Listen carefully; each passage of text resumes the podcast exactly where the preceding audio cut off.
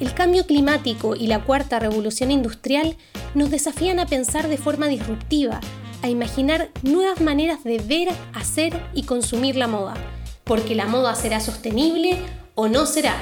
Bienvenidas y bienvenidos al nuevo Vestir Podcast.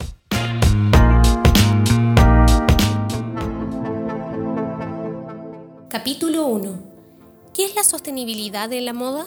Ante la crisis de recursos y de reputación que vive la industria de la moda, una palabra se yergue como su salvadora, sostenibilidad. Este concepto surge en 1987, cuando la Comisión Mundial de Medio Ambiente y Desarrollo de las Naciones Unidas publicó el informe Brundtland, o Nuestro Futuro en Común, que está centrado en la idea del desarrollo sustentable o sostenible. Alerta conceptual. ¿Sustentable o sostenible es lo mismo? En inglés se usa una sola palabra, sustainability. Sin embargo, en el español sustentable y sostenible no son lo mismo. Para no confundirte y entendiendo que las diferencias tienen una importancia más determinante en lo académico que en lo cotidiano, hoy usaremos la palabra sustentabilidad y sostenibilidad indistintamente, aunque el concepto más integrador y completo para que lo tengas en cuenta es sostenibilidad. La sostenibilidad es una mesa de tres patas, compuesta por tres variables, la económica, la ambiental y la social. En ese sentido, para lograr ser sostenible o sustentable, se requiere que esas tres variables se intersecten.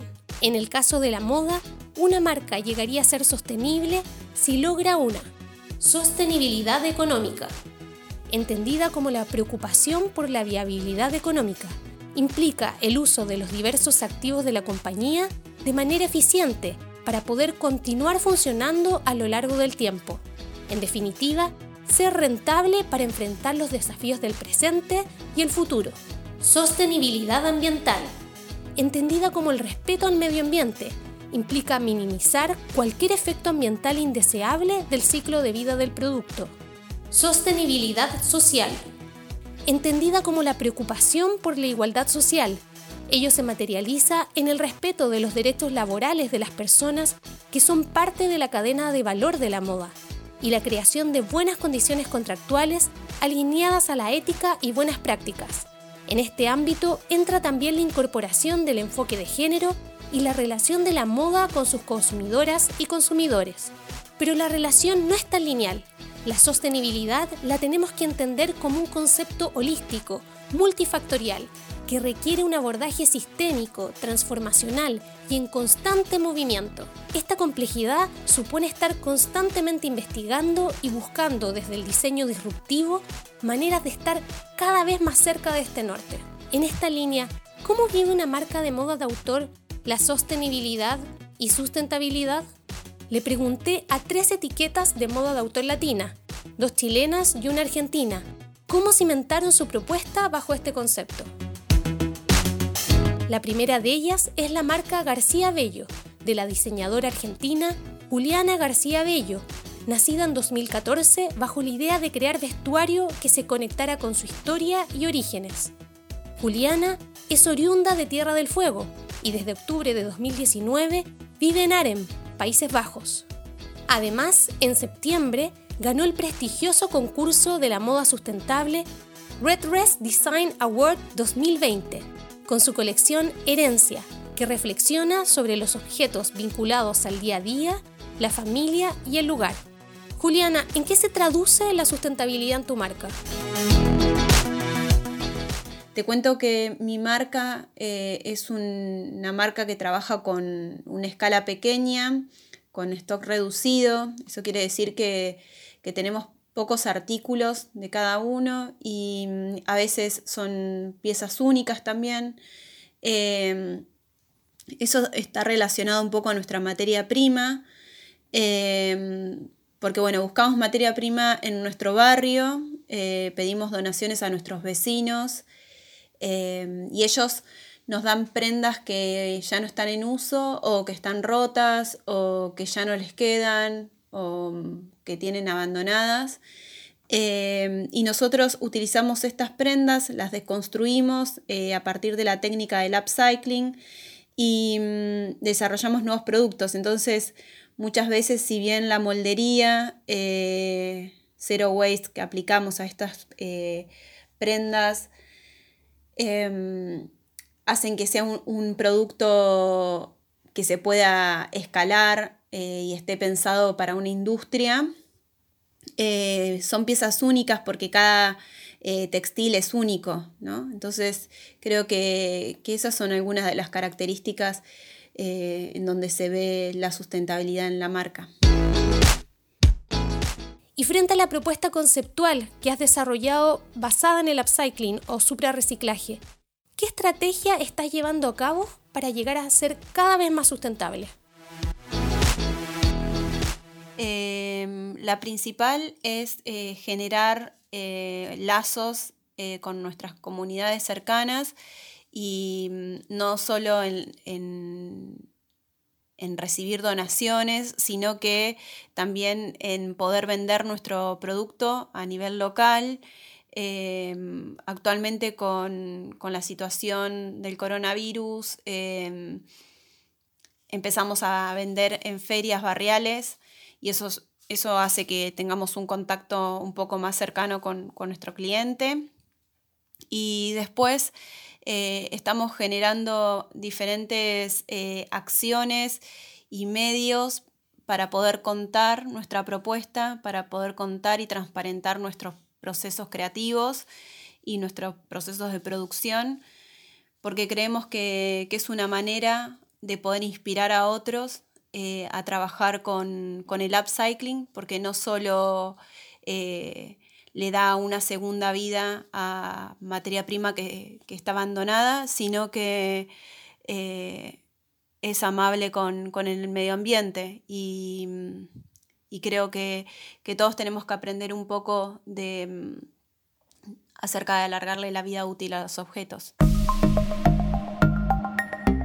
Otra marca chilena que desde su creación en 2013 ha optado por la sustentabilidad es ISA, de la artista plástica Alejandra Cruz junto a la diseñadora industrial Trinidad Rodríguez y la arquitecta Elisa Rodríguez. Esta etiqueta nace bajo la premisa de diseñar prendas que puedan ser ocupadas y redescubiertas año tras año. En ese sentido, Elisa, ¿cómo ha sido su trayecto hacia la sustentabilidad?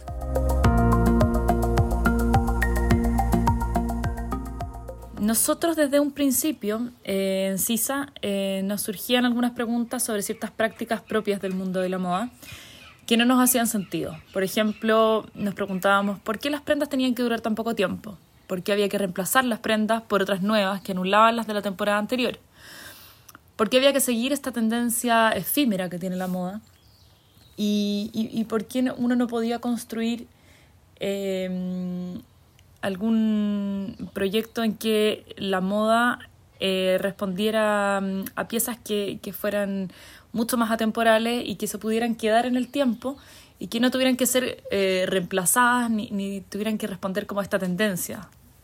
¿ya?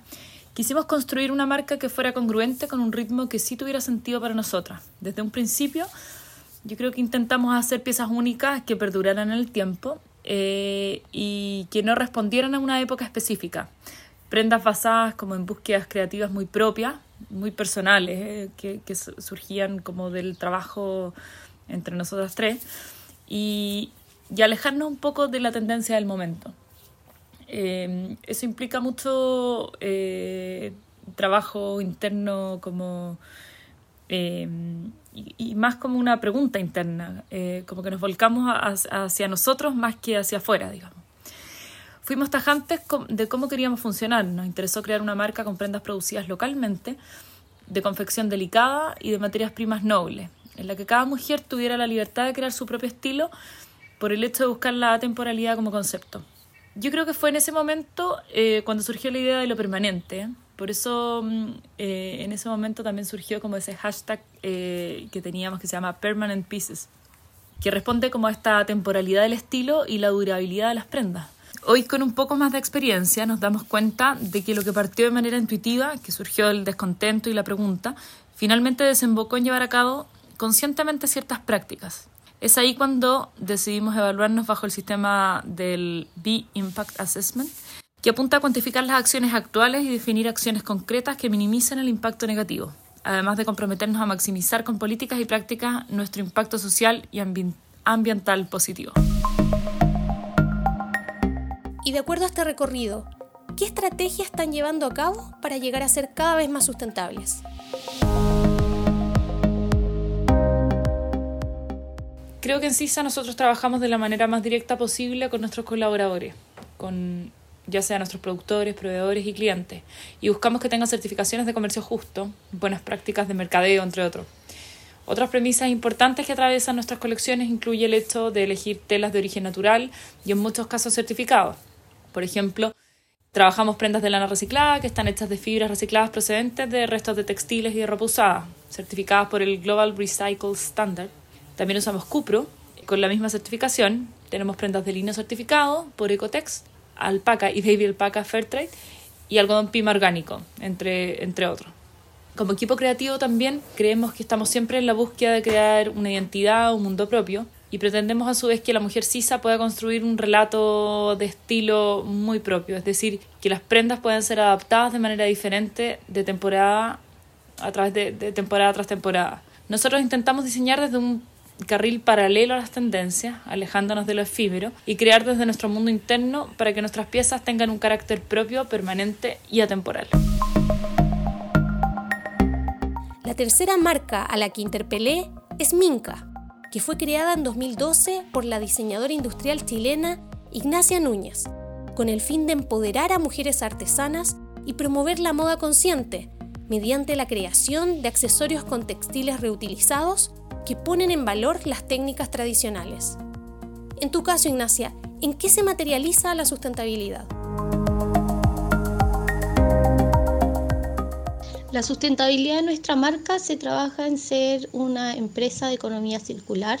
Trabajamos hace ocho años reutilizando y recuperando telas de la industria que de otra forma irían a la basura. Estas son telas nuevas que se desechan en el proceso de producción de la ropa, que las empresas desechan por color o por tamaño. Nosotros las tomamos y las transformamos en nuevos productos. Y todo esto lo hacemos generando empleo para mujeres que lo necesitan en grupos de mujeres que están algunas privadas de libertad, otras en proceso de reinserción social y también dueñas de casa de comuna en situación de vulnerabilidad.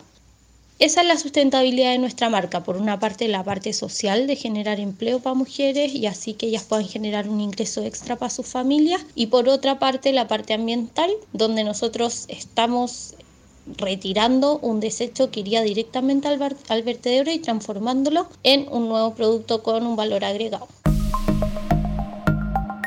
De acuerdo a ese hilo conductor de Minca, ¿qué estrategia estás llevando a cabo para llegar a ser cada vez más sustentable como marca?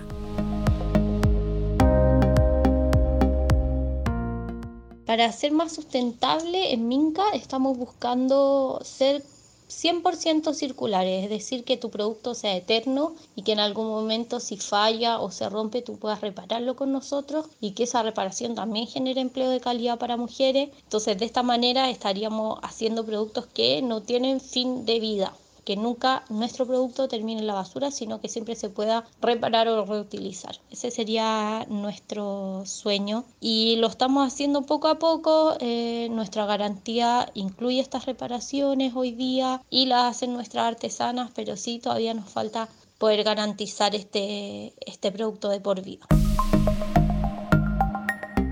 Hoy existe una tendencia en la escena de la moda de autor de autodenominarse sustentable.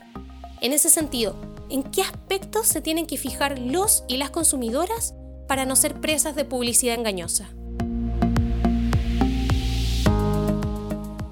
Para poder definir una marca sustentable y ser un consumidor más responsable, yo me fijaría siempre en que una marca genere impacto positivo en lo social, en lo ambiental y en lo económico. Y que si alguna de estas tres áreas eh, se escapa, de, genera impacto negativo, yo la descartaría como marca sustentable. Súper importante cuestionar estos tres aspectos y así entender que hay marcas que van a ser más sustentables que otras. Es difícil encontrar una marca que eh, cumpla perfectamente con los tres, pero no es tan difícil darse cuenta cuando una marca no está cumpliendo con alguno de esos tres. La experiencia de García Bello, Sisa y Minca nos demuestran que la sustentabilidad y sostenibilidad no es un objetivo en sí mismo, sino una meta, ya que lo que hoy es sustentable, mañana puede que no lo sea. Por lo mismo, hay que tener claro que no existen marcas 100% sustentables o 100% sostenibles, pero sí que apelan a avanzar lo más posible hacia esa condición. La sustentabilidad y sostenibilidad no es ecoeficiencia o hacer más verdes productos existentes mediante la realización de pequeños cambios incrementales. Supone transformación, darle la vuelta a cómo se vienen pensando, produciendo y consumiendo la moda. Crear nuevas reglas, objetivos y modelos de negocios. En la moda de autor latina hay varias marcas que están bogando con fuerza hacia ese norte. ¿Te animas a seguirle la pista?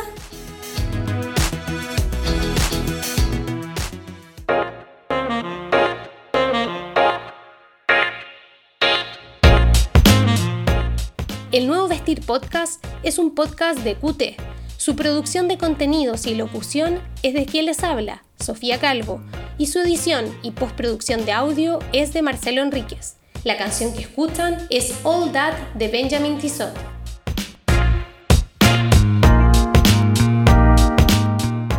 Nos encontramos pronto en el nuevo Vestir Podcast.